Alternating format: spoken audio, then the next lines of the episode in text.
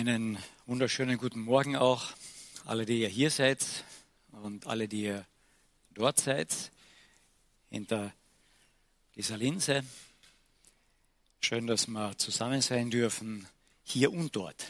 Das ist ein Vorrecht, das wir als Christen immer wieder haben dürfen, uns zu versammeln unter Gottes Wort.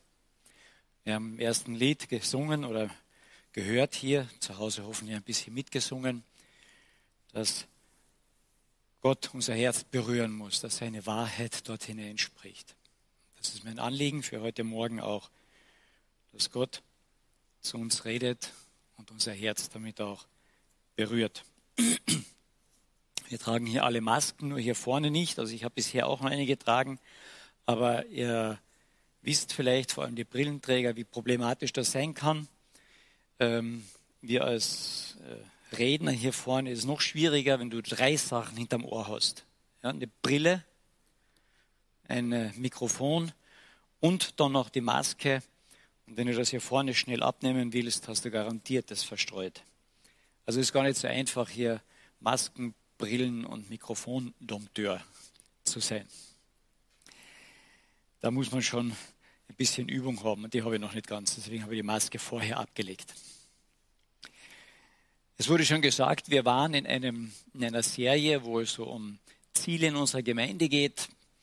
Und heute geht es um etwas anderes. Heute geht es um Dreams, Träume. Heute geht es darum, dass wir von einem Ort zum anderen kommen, dass wir uns auf den Weg machen und Vorstellungen entwickeln, wohin wollen wir. Ähm, da ist noch nicht so ganz fix. Da werden so ein bisschen Richtungen vorgelegt, Schwerpunkte, wo wir ein Stück auch miteinander träumen können, wo wir uns gegenseitig auch sagen können, ja, das ist richtig gut und da habe ich eine Idee auf diesem Weg dorthin. Also heute sind wir dort auch, wo, wo jeder von euch gefordert ist und sagt, ja, das ist eine gute Idee, da, da habe ich, da kann ich weitermachen. Und um das geht es jetzt und in dem Zusammenhang geht es natürlich, wir müssen irgendwo von diesen Dingen auch begeistert sein. In der letzten Gemeindeversammlung hat der Raphael das ein bisschen vorgestellt, um was es dort auch geht. Da haben wir verschiedene Punkte aufgezählt, insgesamt, was war das? Sieben, ah, fünf Punkte. Und wir werden heute uns zwei davon anschauen. Wir werden immer wieder auf diese Dinge auch in nächster Zeit zurückkommen, auch im Gespräch mit euch. Und diese zwei Punkte sind heute, wir träumen von einer Gemeinde, in der jeder von Gott begeistert ist. Und als zweiten Punkt, wir träumen von einer Gemeinde, die das Beste für Klagenfurt nicht will, sondern tut. Wir träumen und für diese Träumereien haben wir in dem ersten Punkt das Wort Begeisterung gewählt. Ich bin nicht ganz sicher, ob das ideal ist, aber wir können an diesen Sachen noch etwas feilen. Also wir brauchen jedenfalls mal begeisterte ältere Leute in unserer Gemeinde. Wir brauchen begeisterte jüngere Leute in unserer Gemeinde. Äh, insgesamt sollen wir also alle begeistert sein. natürlich stellt sich noch die Frage, begeistert wovon, wozu, wohin? Und unser erster Punkt führt uns dort mitten hinein in dieses Thema begeistert für unser Zentrum, für Gott. Und hier habe ich schon, ich weiß nicht, wie es euch damit geht, aber ich habe bei der Vorbereitung so ein bisschen Bauchweh gehabt. Begeistert für Gott. Habe ich gesagt, ja, aber ähm, ich weiß nicht, ob es euch auch so gegangen ist ein bisschen. Schon beim, bei der Vorbereitung und wie wir das, das formuliert haben, ein bisschen gedacht, oh, da fehlt irgendwas oder ist es irgendwas zu viel oder ist es nicht so ganz das Wahre. Und als, als ähm, guter Theologe, der ich ja gemeint zu sein, ähm, habe ich in der Bibel versucht, das irgendwie nachzuschauen, das Wort begeistert. In der Art, wie wir es im Allgemeinen verwenden, gibt es das nicht. Es gibt ähm, die Worte Hingabe und, und Geist erfüllt und alles Mögliche noch dort. Und dann habe ich nachgeschaut in, in, in Lexikas und Definitionen und bin auf eine interessante ähm, Erklärung, Definition gestoßen. Der Professor Gerald Hütter, ist vielleicht ein bekannt, ein, ein oder anderen bekannt. Er ist ein sehr bekannter Neurologe im deutschsprachigen Raum. In Göttingen arbeitet und wirkt er. Der hat den Spruch gesagt, äh, diesen Satz gesagt, Begeisterung ist der Dünger für das Gehirn. Ganz allgemein. Begeisterung ist der Dünger für unser Gehirn. Warum? Das Wort an sich Begeisterung ist ein ganz ein interessantes Wort. Es ist an sich, Begeisterung an sich ist eine Fähigkeit, die kann, hat jeder, die ist angeboren. Eine Emotionslage, die kann jeder irgendwo nachvollziehen, beziehungsweise immer wieder selbst erleben. Begeisterung ist helle Freude, Entzücken, freudige Euphorie, erquickende Ermunterung, glühendes Interesse, feuriger Eifer, Elan, Feuer, Inbrunst, wie ein Rausch. Die alten Griechen sprachen nicht von, von Begeisterung, sondern eigentlich mehr von Enthusiasmus. Das war ihr Wort dafür mehr. Enthusiasmus. Dessen ursprüngliche Wortbedeutung ist eigentlich en Theos. Das heißt eigentlich in, mit Gott oder von Gott inspiriert sein, von Gott erfüllt sein. Da habe ich gedacht, okay, Enthusiasmus, nicht schlecht. Wenn Begeisterung das ist, kann ich mich ziemlich gut damit identifizieren. Gerhard Hütter sagt eben, Begeisterung ist der Dünger für das Gehirn. So drückt es dieser Neurologe eben aus und sagt, jedes Mal kommt es dabei zur Aktivierung von emotionalen Zentren. Und zwar dadurch, dass die Nerven im, im, im emotionalen Bereich des Gehirns angeregt werden, werden ähm, Botenstoffe ausgesandt bis an die Enden der, der Nervenzellen. Das heißt, innerhalb der Nervenzellen geht alles elektrisch, aber am Ende geht es chemisch. Und da werden Vorgänge angeregt, um neue Verknüpfungen zu machen. Und die Begeisterung ist das, was unser Gehirn auch zusammen verknüpft. Ja, jetzt wissen wir, warum die älteren Leute nicht mehr so gut verknüpft sind hier oben. Ihnen fehlt die Begeisterung. Und wisst ihr was? Es stimmt. Heute in der neurologischen Forschung geht man davon aus, dass ein Teil, warum ältere Leute nicht mehr so flexibel sind, verknöchert werden, uns die Worte manchmal fehlen hier vorne, gell? weil wir so selten noch begeistert sind. Diese hocherfreute von etwas erfüllt sein. Kinder, kleine Kinder, können es bis 50 Mal am Tag. Und da oben ist ein Feuerwerk. Da gibt es Verknüpfungen unwahrscheinlich. Wenn ich meine kleine Enkelin jetzt mit ihren sechs, sieben Monaten anschaue, was macht man dann? Was mache ich als Opa dann? Dann schaue ich ihr ins Gesicht, lächle sie an, mache bubu, haha, ja, all die dummen Sachen, die ich sonst nie mache, hier vorne jedenfalls nicht. Und irgendwann denkt sich die Kleine, also der ist so dämlich, jetzt muss ich ihn auslachen. Ja, und dann schenkt sie mir ein Lächeln. Sie ist begeistert von ihrem Opa. Und dadurch, dass sie mir ein Lächeln schenkt, das Lächeln geht ja nicht nur, hm, hm, so im Allgemeinen geht dieses Lächeln bei den Babys durch den ganzen Körper. ja? Durch den ganzen Körper. Tausende von Nervenzellen werden hier oben angeregt, angeregt, neu verknüpft zu werden. Enthusiastisch, freudig, begeistert. Bei den kleinen Kindern fällt uns das noch so leicht, gell? Wenn ich hier vorne stehe und euch anlächle und euch angrinse, dann denkt ihr, was für ein Esel da vorne vielleicht. Also ganz so leicht ist es mit euch ja nicht, gell? Später, wenn sie in die Schule kommen, dann reduziert sich dieses 50 Mal am Tag zu 10 Mal etwa. Und bei den meisten Kindern passiert diese zehnmalige Begeisterung am Tag nicht in der Schule. Also bei mir war es ganz sicher so der Fall. Und dann reduziert sich das auf einmal die Woche oft. Bei denen, die gut drauf sind, vielleicht einmal am Tag. Ist das ein Wunder, dass wir hier oben etwas schwerfällig werden? Und jetzt haben wir als ersten Punkt, wir träumen von einer Gemeinde, die begeistert ist von einem großartigen Gott. Und dann sitzen wir alle drin und nicken ganz ernsthaft. Ja. Und ich denke, dass das einer unserer Probleme auch in der heutigen Christenheit ist. Dass wir das abnicken und sagen, ja, das ist richtig. Tief ernst. Und es berührt unsere Seele, unser Herz, unsere Emotionen sehr wenig oft. Das ist die eine Seite davon. Wenn ich hier weiterklicke, wir träumen von einer Gemeinde, in der jeder von Gott begeistert ist. Hm. Wird der eine oder andere sagen, ja, ja, wir träumen ja davon, wir sind ja auf dem Weg dorthin. Schön. Und ich denke, das ist auch gut. Also machen wir uns wieder neu auf den Weg dorthin, von diesem Gott begeistert zu sein. Aber was heißt das jetzt? Ich habe versucht, das ein bisschen auseinander zu, zu glauben, weil Begeisterung heute ganz, ganz viele Nuancen haben kann. Ich bin begeistert heute, dass ein so ein toller blauer Himmel da draußen ist, schönes Wetter, hergefahren, fast minus 10 Grad. Wow. Aber wenn es morgen regnet oder schneit, dann ist die Begeisterung schon wieder weg. Gell?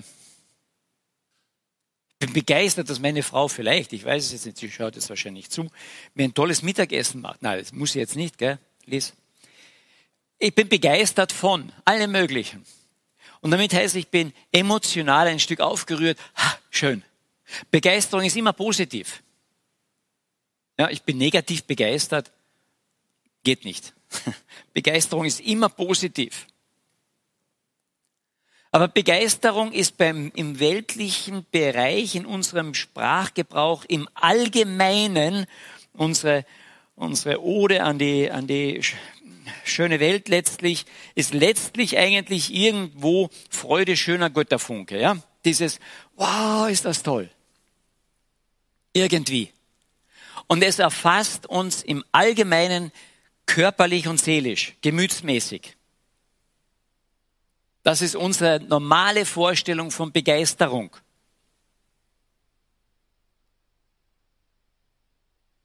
Die biblische Art von Begeisterung ist etwas mehr. Die biblische Begeisterung, und da finde ich das deutsche Wort eigentlich gut, Begeisterung. B ist im Deutschsprachigen immer etwas, was zugeordnet ist, was dazugehört, ja? Eine Besinnung. Ich singe, ich sinne darüber nach. Eine Besprechung. Ich rede zueinander. Eine Beziehung. Es zieht mich zueinander. Begeisterung heißt, hier ist ein Geist mit drinnen. Ich möchte dieses Wort zu mitnehmen geben. Begeisterung ist nicht nur Beseelung oder Bekörperung. Sondern im Zentrum steht ursprünglich eigentlich Gottes Geist. So wie im Griechischen das ähm, Enthusiasmus, es heißt Enthos, dass eben Gott drinnen ist. Das ist eigentlich das Zentrale. Nicht nur Körper und Seele. Und das ist so wichtig, dass wir das auch immer wieder im Hinterkopf haben. Das heißt, nicht jedes schöne Gefühl ist automatisch eine tolle geistliche Erfahrung. Ein schönes Gefühl heißt nicht, ich bin jetzt Gott ganz besonders nahe. Nicht automatisch. Aber ein schönes Gefühl zusammen auch mit Gottes Geist in meinem Leben kann genauso da sein, ist vom an, vom Spüren her das Gleiche. Aber die Bibel sagt, es muss mehr sein. Es gibt zwei Beispiele dort in der Bibel dafür und die habe ich hier oben auch hingeschrieben, die das eigentlich sehr gut zum Ausdruck bringen. Das eine ist der Palmsonntag. Der Palmsonntag war ein Erwartungssonntag, wo Jesus einreitet nach Jerusalem und die Leute, die dort das mitbekommen, denken, wow, dieser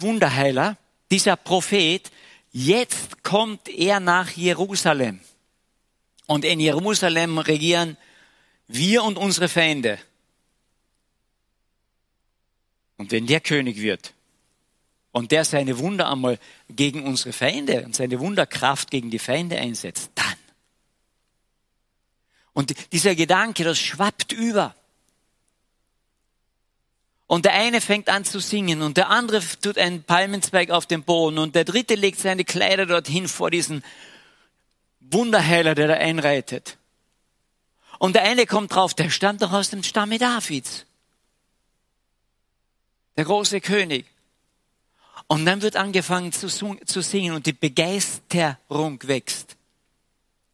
Hier wird was Großartiges, hier könnte was draus werden. Eine große Begeisterung für eine Sache, für eine Idee. Ein schönes Gefühl dabei. Die haben gesungen. Halleluja. Gesegnet sei der, der kommt im Namen des Herrn. Aus dem Stamm Davids. Die waren absolut begeistert. Das war ein tolles Gefühl auch. Wahrscheinlich kennt der eine oder andere von uns, ja. Mindestens beim Fußball, ja.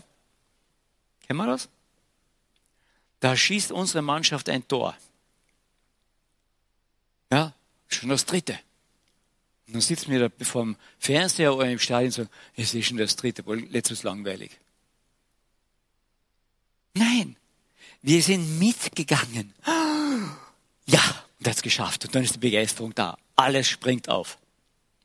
Oder Eishockey oder Sport oder wir Österreich haben beim Skifahren wieder mal gewonnen. Ja, in den letzten Tagen ist es nicht ganz so gut gegangen dann hält sie die Begeisterung in Grenzen. Versteht ihr, wir identifizieren uns mit etwas, mit unserer Seele, mit unserem Gemüt und dann macht unser Körper mit. Wow, ja, zack. Und das ist okay. Die Fähigkeit hat uns Gott gegeben. Aber sie ist nicht automatisch geistlich. Sie ist nicht automatisch, oh, wenn ich begeistert bin, dann bin ich Gott näher. So läuft es nicht. Aber es kann auch so sein, nämlich wenn Gottes Geist mit drinnen ist. Und dann kann ich Umstände haben, die ganz anders sind und ich bin auch trotzdem begeistert. Zu Pfingsten, da ruft diese ganze oder diese halbe Stadt, Halleluja, jetzt kommt er. Und vier Tage später ruft die halbe Stadt Kreuzige ihn. Diese Art von Begeisterung, die auf den Moment bezogen ist, ist äußerst wankelmütig.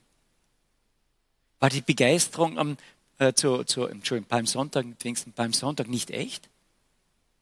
Natürlich war die Begeisterung echt. Aber nicht tief genug. Nicht auf das richtige Zentrum. Oder nur auf ein oberflächliches Zentrum. Versteht mich richtig. Ich darf mich für Dinge und Sachen begeistern. Ich darf es genießen.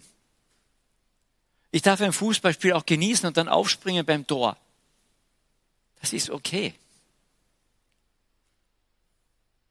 Aber deswegen bin ich ein großartiger Christ. Aber es gibt eine zweite, und das ist, wo Gottes Geist mich beseelt und ich in der Nähe Gottes stehe und ich merke, wow, da war er mittendrin. Und das ist die Begeisterung, nach der wir uns sehnen. Wir träumen von einer Gemeinde, in der jeder von Gott begeistert ist. Und diese andersartige Begeisterung ist nur ein bisschen weiter. Johannes 12 war dieser Einzug in Jerusalem. Und ein paar Blätter weiter in Apostelgeschichte 5. Am Ende. Da haben die Jünger mit Begeisterung davon erzählt, wie dieser Jesus, der in Jerusalem eingeritten ist, wirklich der Messias ist. Wir haben ihn nur falsch verstanden. Aber er ist der Messias. Und wir wissen es ganz tief, weil er seinen Geist in uns gelegt hat. Der Petrus sagt, ich bin doch verändert. Als der hingerichtet wurde, habe ich nicht gesagt, ihr macht was falsch. Da bin ich, habe ich gesagt, ich kenne nicht einmal. Und heute stehe ich auf dem Tempelplatz, riesiger Platz dort, diesem, äh, in Jerusalem im Zentrum, und verkündige ihn als den Messias. Und er wird gefangen gesetzt mit den anderen. Sie kommen vor den Hohen Rat. Der berät sich über sie, was sollen sie jetzt machen mit diesen komischen Sekte, die alles durcheinander bringen in ihren Augen von dem Hohen Rat. Und da heißt es in Vers 40, und als sie die Apostel herbeigerufen hatten, schlugen sie sie. Und das, was dort passiert ist, ist, sie geißelten sie. Und da hat man einen blutigen Rücken. Sie geißelten sie und geboten ihnen nicht mehr in diesem Namen Jesu zu reden und entließen sie. Sie nun gingen aus dem Hohen Rat fort und weinten bitterlich. Nein, das steht nicht da. Wisst ihr, was da steht?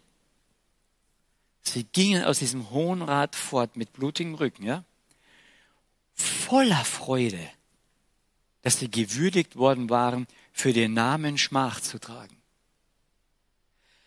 Voller Freude, weil sie durch die Situation diesem Jesus noch näher gekommen sind. Noch mehr verstanden haben, um was es hier geht. Wir werden nachher im zweiten Teil das uns noch mal ganz kurz anschauen.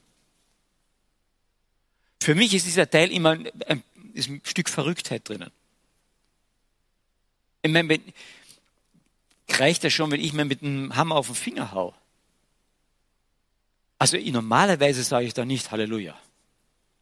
Ich weiß nicht, wie es euch geht. Ja, preis den Herrn. Haben mir auf den Finger gehauen. Ja, also bei mir ist das nicht so. Ich weiß nicht, wie es bei euch ist. Und die sind gegeißelt worden. Aber sie wussten genau wofür. Sie haben plötzlich verstanden, wenn ich gelitten habe, werdet ihr auch leiden. Wenn sie mich verfolgt haben, werden sie euch auch verfolgen. Und der Paulus sagt, wir werden mit dem Leiden, was wir tragen, das vollenden, was Christus begonnen hat. Wir werden an der Schuld und Sünde und Verkommenheit dieser Welt leiden, weil wir Christi Nachfolger sind. Weil wir Christi Haltung haben, nehmen wir lieber Leid auf uns, als es anderen zuzufügen. Das ist die christliche Einstellung. Haben wir die? Okay, wir sind ja auf dem Weg dorthin. Wenn wir begeistert für Gott wirklich sind, dann müssen wir es in seinem Geiste sein. Begeistert von seinem Geist für ihn. Sonst ist es ein menschlich-fleischlicher Enthusiasmus. Und bitte verwechseln wir die zwei nicht. Aber natürlich hat das mit Emotionen zu tun. Ich bin überhaupt nicht gegen Emotionen. Ja? Ich bin zwar manchmal ein bisschen trocken und als Techniker sowieso, aber ich bin nicht gegen Emotionen. Und ich freue mich an diesem Herrn immer wieder. Und ich, bekomme manchmal die Tränen im Umgang mit diesem Herrn, weil er mir auch andere Dinge auch noch zeigt in mir und in meinem Umfeld. Und ich möchte, dass ich nicht verkümmere. Ich möchte nicht abgebrüht werden. Seelisch. Nein, aber ich möchte, dass der Geist Gottes darüber wacht und nicht meine Seele. Dass der Geist Gottes über meinem Körper wacht und ich auch weinen darf oder mich freuen und lachen darf. Aber ich möchte, dass mein Körper ein Tempel des lebendigen Gottes ist und nicht ein Tempel meiner Emotionen.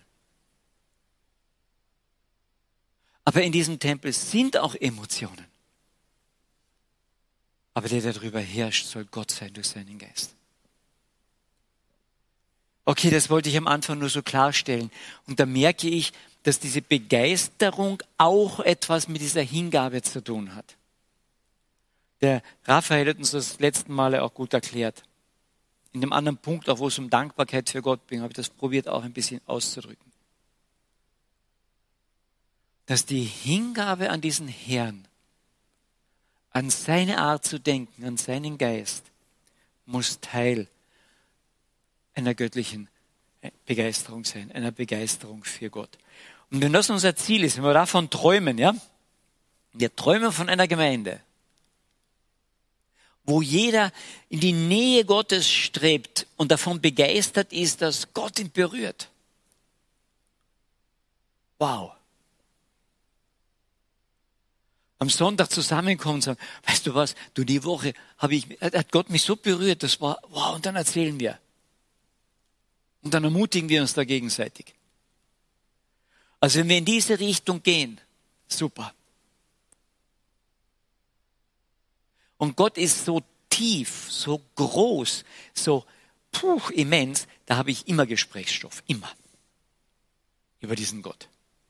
Und manche sagen, ja, jetzt haben wir das abgehandelt, jetzt Thema zu Ende und jetzt tun wir wieder über Skifahren und über Fußball und Eishockey reden. Wisst ihr was? Im Himmel, ja, vielleicht reden wir über Eishockey, ich bin nicht so ganz sicher, aber ich denke eher, dass das Hauptthema wird sein, er sagt, Gott, so groß? Hast du diesen Aspekt schon mal gesehen? Hast du das einmal daran gehört? Hat dir ein Engel schon mal berichtet von dieser Seite Gottes? Das wird wow, wow, wow, wow sein.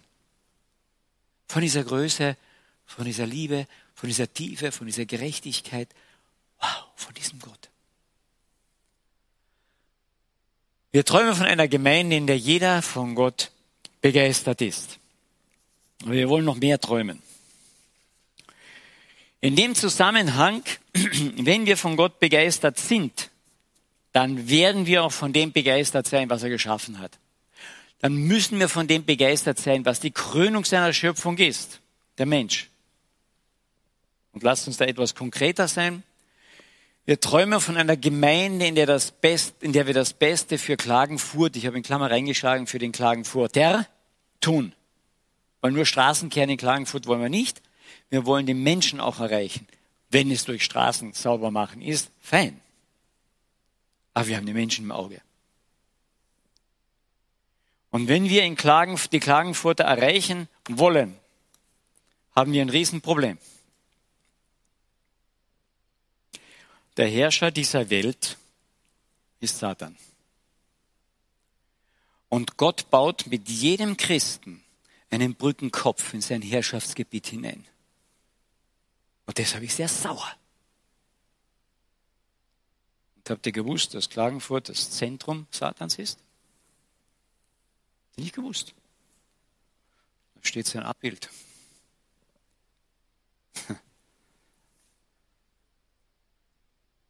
So interessant. Als ich da durchgegangen bin, habe ich gedacht, boah, toll. Und ich möchte, dass wir das dass keiner von euch, von uns, das jemals wieder vergisst, wenn er in Klagenfurt über den neuen Platz geht und den Drachen dort sieht.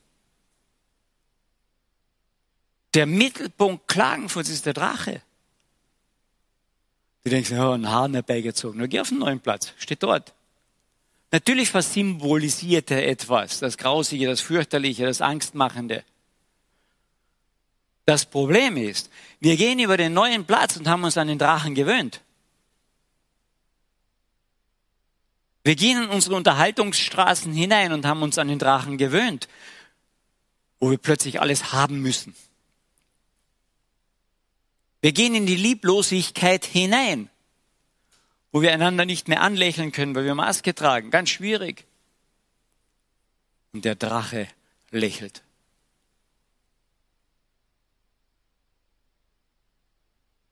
Versteht ihr, das ist, das ist nicht nur Symbol. Das ist das, was uns tagtäglich begleitet, wenn wir hinausgehen, wenn wir uns in unser Umfeld hineinbegeben, wenn wir Klagenfurt besuchen, wenn wir Klagenfurt durch Klagenfurt gehen. Das Zentrum ist ein Drache. Und wenn das ist, was ihr mitnehmt von der heutigen Predigt, ist das zwar keine große geistliche Erleuchtung, aber finde ich es gut, weil wenn es jedes Mal, wenn ihr über den neuen Platz geht, werdet ihr euch daran erinnern, wow, das Zentrum von Klagenfurt ist ein Drache, da müssen wir was tun. Und was macht die Welt dort? Was brauchen wir da? Wir brauchen einen Herkules. Wir brauchen jemanden, der stärker ist, intelligenter ist, gerissener ist als dieser Drache und ihn erschlägt, oder? Logisch. Wir haben ja auch die Antwort drauf, gell? Als Theologen, als Christen haben wir alle die Antwort darauf. Was machen wir mit diesem Drachen? Wir lassen ihn erschlagen. Hm. Wisst ihr, was die biblische Antwort darauf ist? Und das ist, das ist sowas von verrückt. Die biblische Antwort auf einen Drachen, auf den Drachen schlechthin, ist ein Lamm.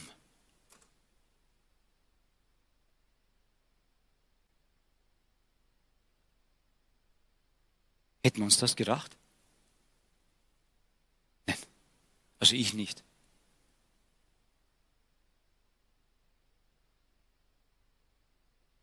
Zur Zeit Jesu wütete der römische Drache in diesem Reich. Grausam bis zum geht nicht mehr. Alle anderen ausnutzend für sich. Herrschsüchtig, genusssüchtig. Da herrschte ein Drache.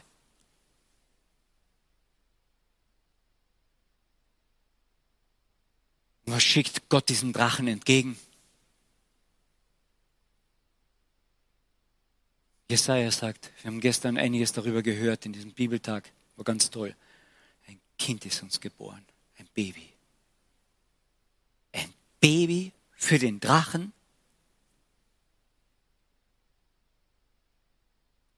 Ein Lamm für diesen übermächtigen Drachen. Ja. Gott gefällt es, ganz anders zu kämpfen als wir. Ganz anders. Mit ganz anderen Mitteln. Wir haben gestern, als wir in Jesaja ein bisschen hineingeschaut haben mit dem Kurt Schneck, würde ich sehr empfehlen, das nachzuhören, war sehr, sehr gut. Aus Jesaja 42 ein bisschen gelesen. Und dort geht es um diesen Knecht Gottes, um den, der, den, den Gott in die Welt schickt, nicht als König, sondern als Knecht, als Schwachen.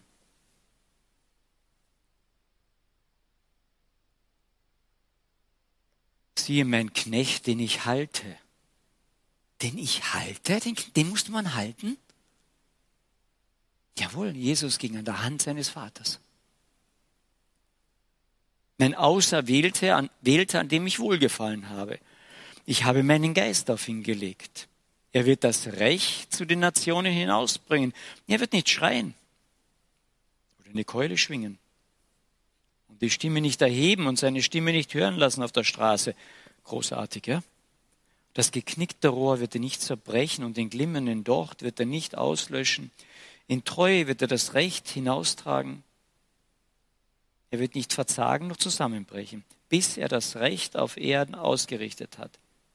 Die Inseln werden auf seine Weisungen hören.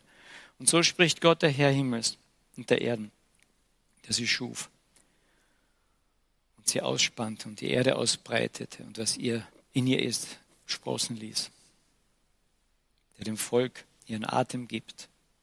Ich, der Herr, ich habe dich in Gerechtigkeit gerufen und ergreife dich bei der Hand. Ich behüte dich.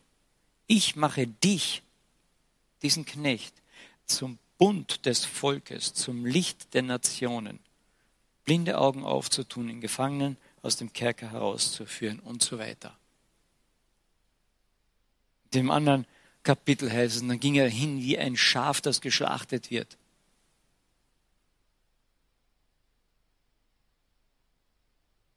Vom jüdisch-römischen Drachen.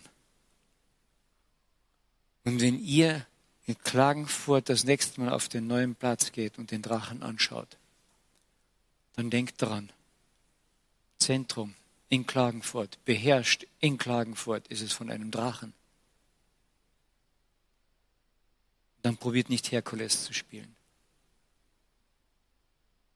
sondern Lamm. Ich schicke euch wie Lämmer unter die Wölfe. Warum? Gott, das ist sowas Verrücktes. Deswegen war diese Botschaft für die, für die Juden, äh, für die Juden war es einfach eine, eine Herausforderung, fast eine Gotteslästerung. Und für die Griechen einfach verrückt. Das ist idiotisch sowas. Aber für die, die auf ihren Gott harren, vertrauen, ist es Kraft, ist es Dynamis, Dynamit. Das Lamm ist nicht das Dynamit. Wir als Lamm. Sondern was ist der Sieg, der die Welt überwindet? Oder durch was? Zwei Dinge. Durch das einmal geschlachtete Lamm und den Glauben, das Vertrauen, was wir in dieses Lamm haben. Wenn ich als Lamm vor einem Drachen stehe, das sage ich nicht zum Drachen, schau her, ich schaff's. Mäh. Ja, dann macht er einem, das war's.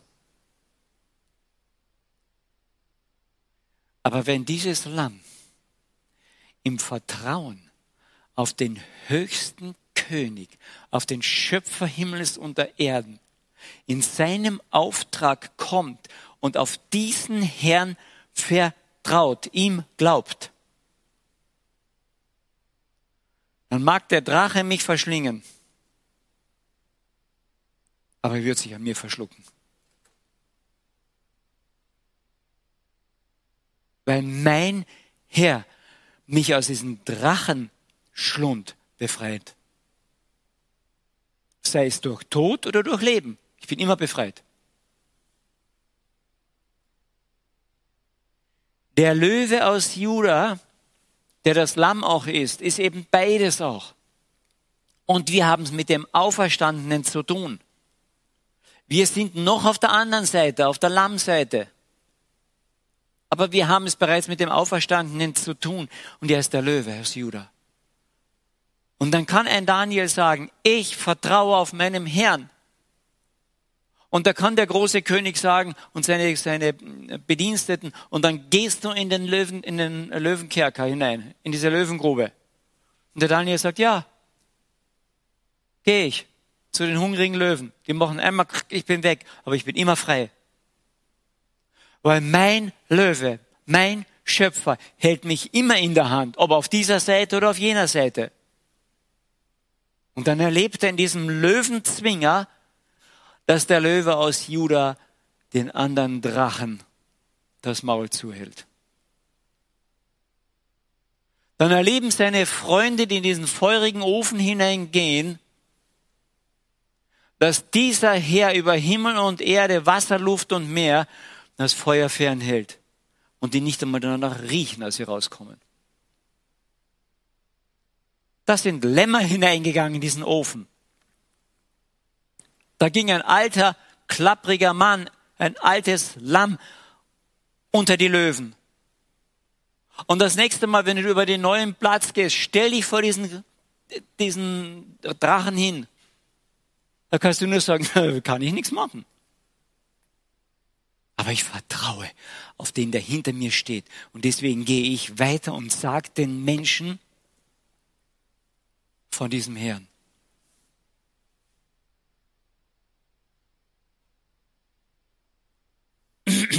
Ich hoffe, dass ihr das Bild nie vergesst. Steht mitten in Klagenfurt. Eine unserer Visionen für die Gemeinde ist, dass ich für Klagenfurt was tun möchte. Und das erste ist, dass mein Vertrauen in diesen Gott enthusiastisch großartig wird. Dass dieser Gott stärker ist als jeder Drache. Und der Lämmer gebraucht, um das zu beweisen.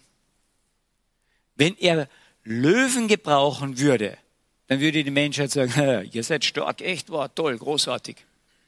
Aber weil er Lämmer gebraucht, stehen die Menschen dort mit offenem Mund und sagen, und das habt ihr geschafft? Wie schafft ihr das? Wie schafft ihr das, wie Lämmer gekreuzigt zu werden im römischen Reich und an einem Kreuz zu hängen und Gott zu loben? Und da standen die Menschen davor und haben gesagt, wenn die so sterben können, ich will diesen Gott haben. Das Vertrauen in diesen Gott ist der Sieg, der die Welt überwunden hat. Begeisterung nicht für den Drachen, aber für die Drachenstadt, unter der so viele Menschen unter dem Drachen leiden. Ist uns das noch ein Anliegen? Ich möchte noch beten. Vater im Himmel, das ist so, so, absurd für uns, dass du dem Drachen das Lamm gegenüberstellst und uns mit diesem gleichen Auftrag hinausgeschickt hast, wie Lämmer unter die Wölfe. Du hast uns die Zusage gegeben, du bist bei uns alle Tage bis an der Weltende. Er schenkt uns das, diese Frage, die du uns dazu stellst, glaubst du mir, vertraust du mir, mit einem fröhlichen Ja, mit einem enthusiastischen Ja, mit einem tief überzeugten Ja immer wieder beantworten. Ja, Herr, wir vertrauen dir. Wir wollen immer wieder neu uns dir ausliefern, uns dich, uns unser Leben dir anvertrauen. Und dann kannst du uns schicken unter die Drachen, unter die Wölfe, unter die falschen Löwen weil wir mit dir immer Zukunft haben. Immer. Danke für dein Wort, danke für die Ermutigung. Amen.